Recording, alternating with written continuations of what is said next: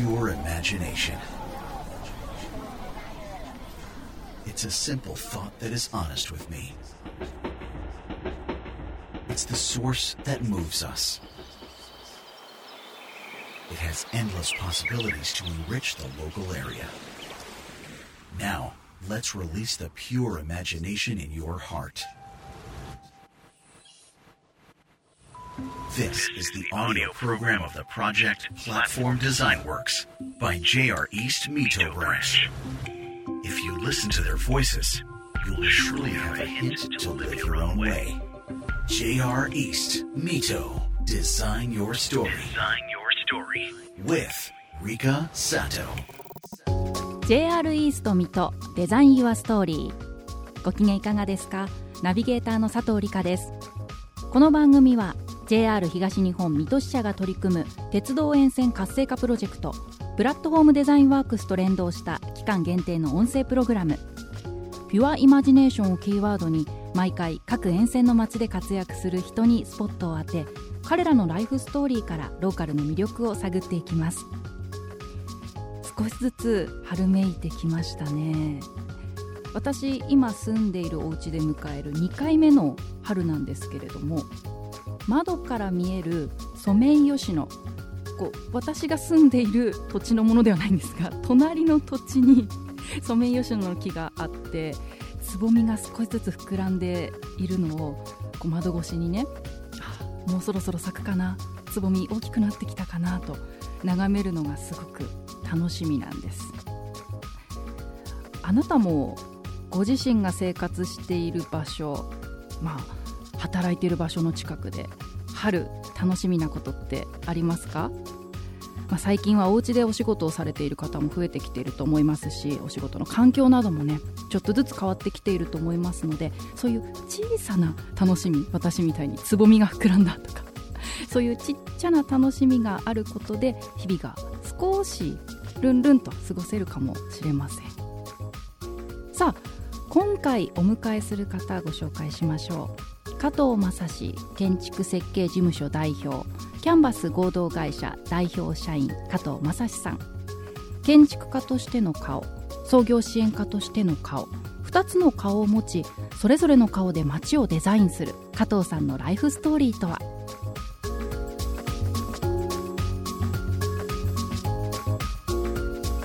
？JR East Mito Design Your Story. This program is brought to you by JR East Mito Branch. 駅をご利用いただく毎日をもっと便利にもっと心地よく。JR 東日本水戸支社は鉄道沿線の暮らしを豊かにする暮らしデザインプロジェクトを進めています。駅で仕事ができるシェアオフィス出張や観光に便利なカーシェア。急な雨も心配ない傘のシェアサービスをはじめこんなサービスあるといいなを形にしています。詳しくはプラットフォームデザインワークス専用サイトをご覧ください。JR East Mito. Design Your Story. Design your story. with Rika Sato. JR イースト水戸デザインユアストーリーそれでは改めて本日のゲストをご紹介しましょう。加藤正史建築設計事務所代表キャンバス合同会社代表社員の加藤正史さんです。加藤さんよろしくお願いします。よろしくお願いします。あの先ほど名刺交換させていただいたんですけれどももうまさにあの会社の名前の通りキャンバスに絵を描いたっていう感じで絵が名刺の中に入ってるんですけどこれはご自身で描かれた？そうです。あの、もともとはただの四角い枠があって、えでそこに私含めた社員それぞれが自分の好きな絵を描くっていう感じですね。皆さん絵心のある方ばっかりなんですか？まあ、ない人もいる。じゃあ個性出そうですねそうですね。もう全然、今回は宇宙っていうテーマで好きに描い、描くって感じだったんですけど、はい全然違います、みんな。あテーマは皆さん一緒なんですか？そうです。一個テーマは決めて、へえ加藤さんの名刺はこういろいろなグラデーションでブルーとかちょっと濃いブルーがあったりして月と太陽もあってそう、宇宙といえば、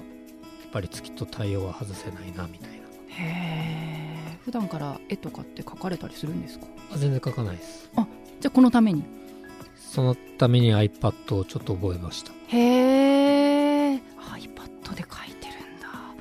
素敵だなこの名刺を交換した時点で加藤さんってどういう方なんだろうなってすっごい興味が湧きました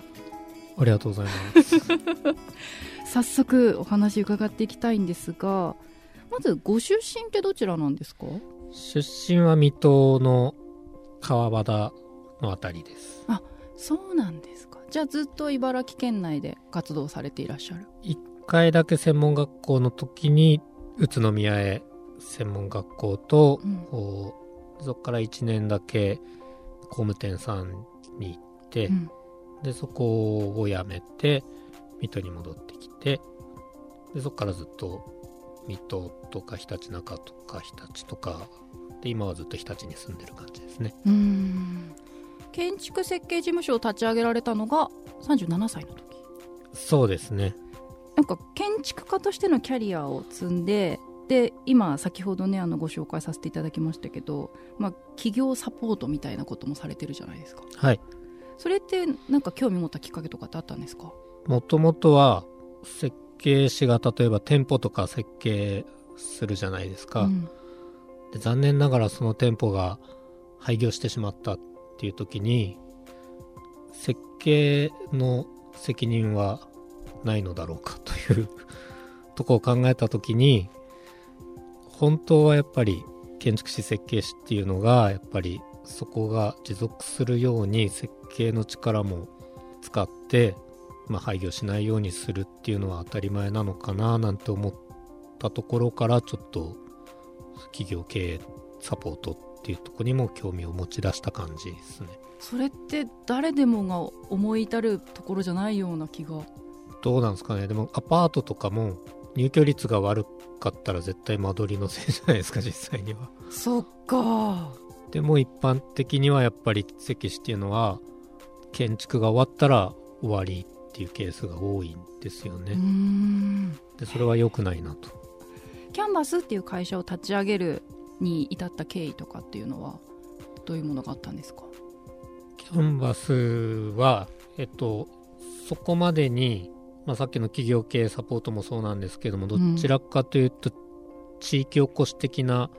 活動をずっとしてきていて、はいで、そういった系統のお話もたくさんもらうようになってきたので、えー設計事務所とは別に一つ会社として町おこしとか企業経営をサポートするような形態の会社を作った方がいいなと思ったのがきっかけで作った感じです。うんじゃあご自身の思いとかご自身のそれまでの経験とかを大いに生かしてまあちょっと別ジャンルまではいかないけど少し違うこともそう根本とか根底にあるのは建築っていうのは当然変わらないんですけれども、うん。キャンバスっていう会社自体は経営理念を地方に新しい価値を提案するっていう経営理念を掲げてでそこに即した形の仕事をやっていくっていうことで決めてやってます。じゃあ今もそれが一個主流にあっていろいろなことをされてる。そうですね。で設計事務所は設計事務所でちゃんと自分のラインとしてはあるのでそっちであの普通に古民家再生とか今はやってたりするんですけど、うんそういうのも請け負いながら街を楽しくするっていう意味でキャンバス合同会社をやってる感じですね。なんかあの加藤さんはゼロから一つのものを、まあ、作り上げるというかアイディアが湧いてくるのが得意な方って伺ったんですけどそうですね。それは昔からですか？そうなのかな？あむわかんないですけど、その、あの、実はそこ悩みだったんですよ、本当は。あえ？の、いろんな地域おこしとかをやってきて、うん。街を賑やかにしたりとか、ゲストハウス作ったりとかいろいろやってきたんですけど、え割と作って運営が始まった段階でちょっとこう気が抜けちゃうとこがあって これは良くないなって思って悩んだりはしてたんですけど、やもうこれ逆にここまでが強いっていう強みにしちゃおうと思って、えうんうん。01が得意っていうのをもう公に言うようになってます。だ結構無責任だとか 一時期は言われたりとかして悩んでたんですけど、まあそっちが得意な人とやっぱり1から10をする人が得意な人といろいろいるので、ええ。あの自分は01が得意ですというところでも決めてます。JR East, Mito. Design your story. Design your story. JR イースト水戸デザインユアストーリー本日のゲストは加藤正史建築設計事務所代表キャンバス合同会社代表社員加藤正史さんです。加藤さん後半もよろしくお願いします。よろしくお願いします。今加藤さんあの日立で成功うどくというシェアオフィスはい。経営されていますけれどもこれ成功うどくって、まあ、言葉としてはね聞いたことある方多いんじゃないかなと思うんですがコンセプトとか名前に込めた思いってまず伺ってもいいですか？はい。字としては晴れた日には耕して雨の日には読むっていう字で成功読でそのまま悠々自適っていう意味なんですね。うん。だから強制しない場所っていうことで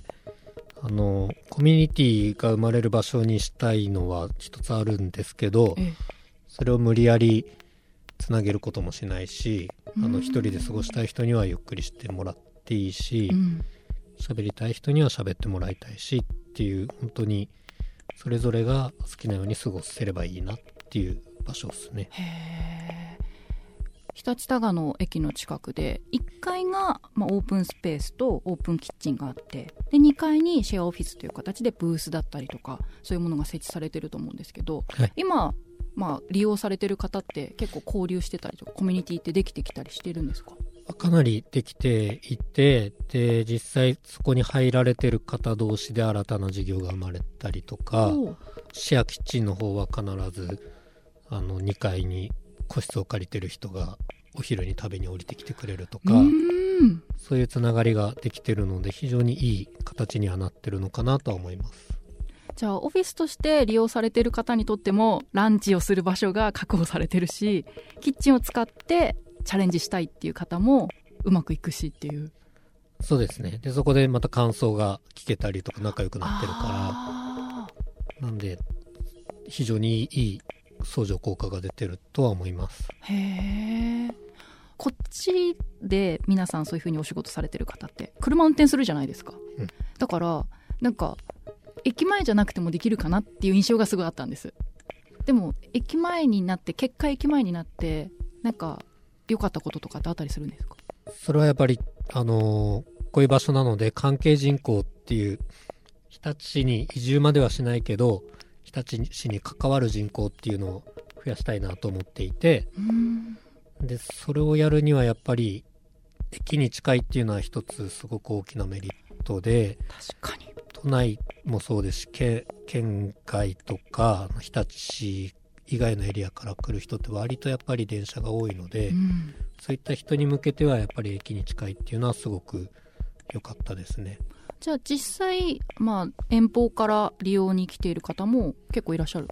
結構います。常連さんもできてきていて、月1回はあの整体師さんが必ず借りて、あの九州の方からわざわざ来てる整体師さんだったり、あと大阪の方からわざわざ来てくれてるカイロプラクティックの人だったり、あとまあそういうイベント利用じゃなくても普通に遊びに県外の方っていうのも週に何人かは必ず来ていただいてるのでええ。需要はあるなっていうのは感じてますね。ここまで交流が遠方からあるっていうのは想像されてましたか？そうですね。思ったよりあったなっていうのが実感ですね。これでそのコロナっていうのがなくなったらもっと増えるのかなとか思って期待もしちゃったりはするんですけど、ん。今後そしてこの成功読でちょっと新しい試みをっていうような話を耳にしましたが。あそうですね。あのまだ誰にも言ってはいけなかったんですけど。ここだけいいですか？ここ。そうですね。あの成功読の1階を図書館民間の図書館にしようという企みを今しています静岡県の方でもやられてる方がいてうん。図書館三角っていう場所があるんですけどそこの方にそこの仕組みを今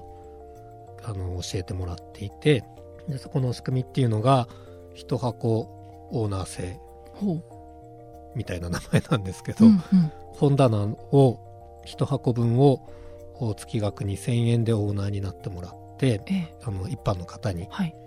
で自分の好きな本を置いていただいてでそれをさらに一般の方に貸し出すっていうシステムで完全な民間の図書館で本好きが集まるような仕組みを作って学生から年配の方までうん多世代交流できるような仕組みを新たに作りたいなと思ってます。私仏像が好きなんですけどね。唐突なんですけど仏像が好きなんですけれどもじゃあそこで一箱のオーナーに私がなったとしたらこう仏像のおすすめの本ばかりを並べてもいい。そうです。もう本当に、あの、本当に好きなもの、まあ仏像なら仏像とか、うん。宇宙が好きだから全部宇宙の本とか、ええ。あのキャンプが今流行ってるからキャンプの本を置くとか、うん。もうそれぞれ好きな本を置いていただいてそれであの仏像好きな佐藤さんと別の神社仏閣が好きな誰かがまたつながるみたいな、そんなつながりができていったら面白いなと思って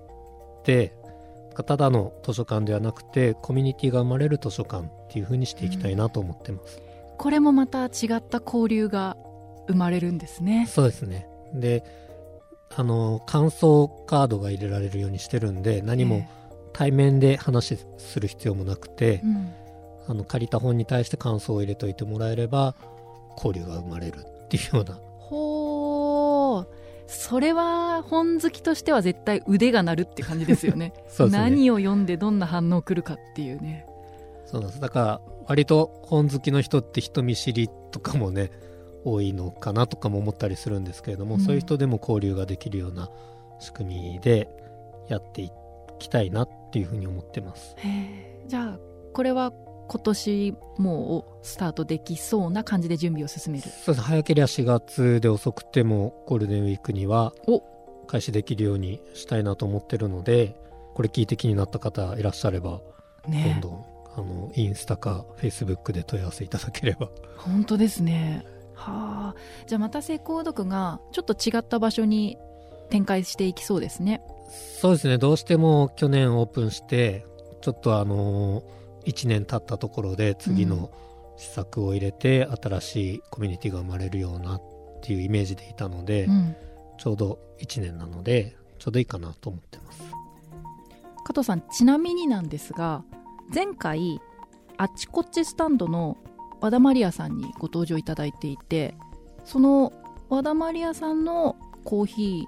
ー成功読で飲むことができるんですか？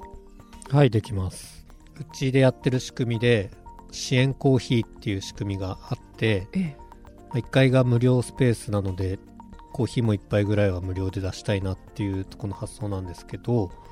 ただ、あの、そこは、実はちゃんと購入してくれてる人がいて、うん。あの、EC サイトで、セコードクのコーヒーを買える券みたいのが、を売ってるんですね。はい。でそれで10杯支援とか100杯支援とかコースがあるんですけれども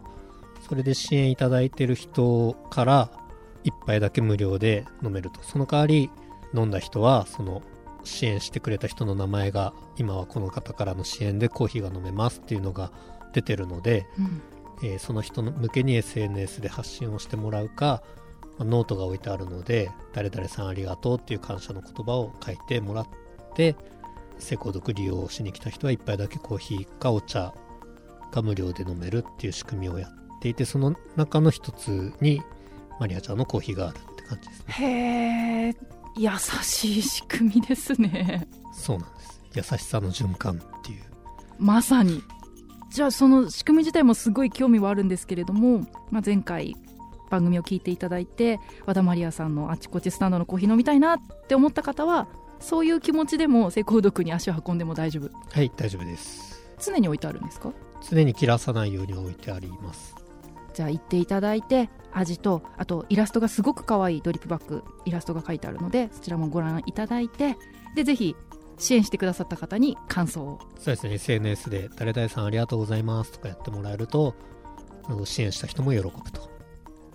とことんいろんな方が交流する仕組みになってるんですね。そうなんです。そこでも本当にそこで初めて知り合いになって仲良くなってっていう人もいるしいい感じです今後の加藤さんのこれからの夢とか考えていることがあったら、ぜひ聞聞かせていただけますか？この成功読っていう事業はやっぱりどんどん広げていきたいなとは思ってるんですけれどもまずはこのチャレンジさせてもらってる日立多賀っていうエリアで先ほどまで言ったような仕組みをしっかり作った上で、うん。え常磐線沿線でどんどん施工読に近い施設をどんどん作っていきたいなと思っています。はい、これは別に私が運営しなくてもいいと思っててうん。賛同してくれる人がいたらいくらでもノウハウを教えるのでうん。手を挙げてもらったところに行ってもう常磐線それぞれの駅に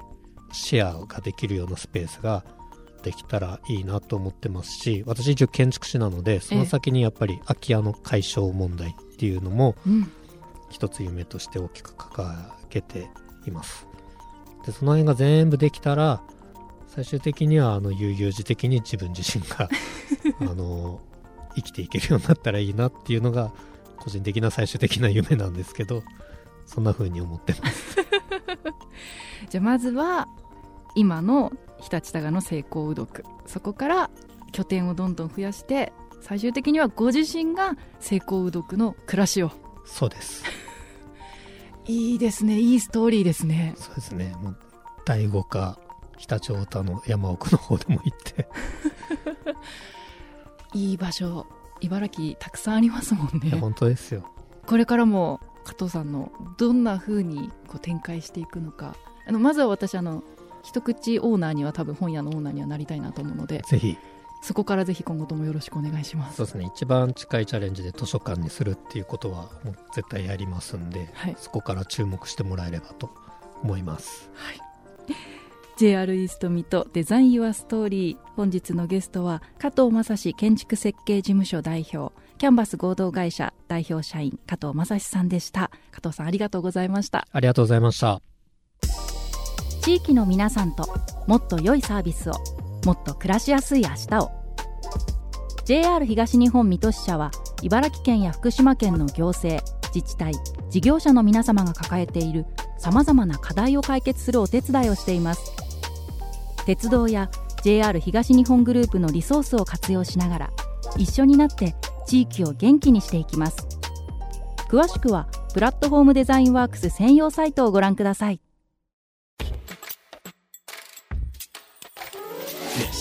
Audio program of the project Platform Design Works by JR East Mito Branch. JR East Mito. Design your story Design your story. with Rika Sato. 先ほどお話伺いましたけれども前回ご登場いただいた和田マリアさんのコーヒーあちこちスタンドのコーヒーも飲めるとぜひ足を運んでいただきたいなと思いますしあの図書館化した暁にはおそらく私の仏像関係の本並ぶんじゃないかなと今ね何を置こうかなってすでに権利をゲットしたわけじゃないのにもう考えているのでそちらも楽しみにしていただけたらなと思います。JR 東日本水戸支社が取り組む鉄道沿線活性化プロジェクトプラットフォームデザインワークスの専用ページが JR 東日本のウェブサイト内にオープンします。プラットフォームデザインワークス専用ページではこの番組のアーカイブや沿線の最新トピックスなどがご覧いただけますこちらにもアクセスしてぜひローカルの魅力を感じてください JR イースト水戸デザインユアストーリーナビゲーターは佐藤理香でした